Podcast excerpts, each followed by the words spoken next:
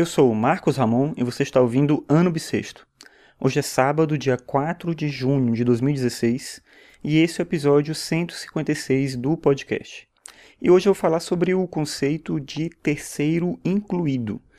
Esse conceito é o um conceito que é trabalhado pelo Nicolesco em um livro que chama Manifesto da Transdisciplinaridade. A discussão que ele apresenta é uma discussão em relação a uma alternativa àquilo que é proposto pela lógica clássica, lógica aristotélica.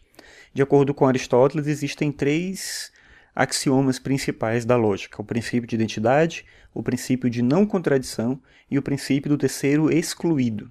Então, identidade significa que se a gente tem uma proposição A, então ela é A. Isso é o princípio da identidade. O princípio da não contradição é que nenhuma proposição pode ser A e não A ao mesmo tempo.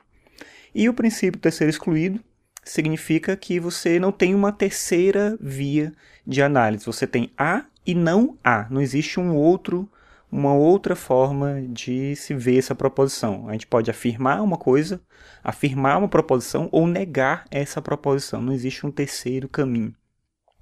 A proposta do Nicolesco, com o terceiro incluído, é isso que a gente imagina, é contrariar, digamos assim, esse princípio do terceiro excluído.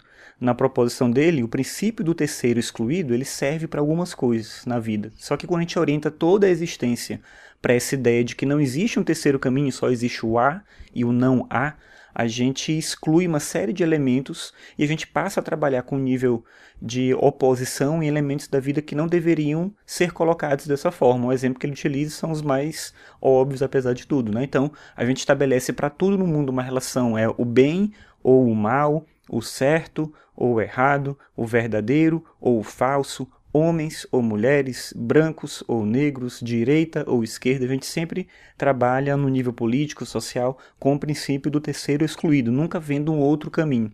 E o que ele quer dizer é que a realidade é bem mais complexa do que isso ou aquilo, verdadeiro ou falso. Então existe uma gradação de possibilidades aí. Então, quando eu encaro que eu represento o lado correto, eu imediatamente identifico quem pensa diferente de mim como quem está no lado errado mas eu não vejo que tem outras possibilidades e gradações desse certo e errado. Não é tão extremo assim, uma coisa para um caminho e uma coisa para o outro. Quando a gente anda numa rua de mão dupla, aí o princípio do terceiro excluído se faz presente de maneira mais coerente. Né? É uma via de ida e uma via de volta, não tem um terceiro caminho, aí faz sentido mas para a maior parte das coisas da vida, principalmente no nível social, a complexidade das relações humanas exige uma outra lógica, que não essa lógica do certo e do errado. E essa lógica, de acordo com ele, e aí pensando isso no contexto da transdisciplinaridade, é a lógica do terceiro incluído. É considerar que existem outras possibilidades de pensar a realidade, não só eu contra os outros, não só esse caminho contra aquele, não só fazer isso e não aquilo. E eu acho que essa é uma forma interessante da gente pensar a própria realidade em todos os aspectos. Então, Nicolesco ele é um físico, então ele pensa isso, claro, no contexto da física, da física quântica, dos avanços da ciência, mas ele diz né, que seria interessante fazer e pensar é, proposições sociológicas, históricas, através da lógica do terceiro incluído, porque daria para a gente pensar justamente e refletir de maneira mais coerente sobre a complexidade da existência humana e das relações sociais de maneira mais coerente do que a forma como geralmente a gente faz que é criando um sistema de oposições, isso ou aquilo. E, na maior parte dos casos, eu acho que ele está certo. Boa parte da confusão que a gente tem na vida humana, principalmente no campo social, se deve a essa visão tão extremista que a gente adota em relação a tudo.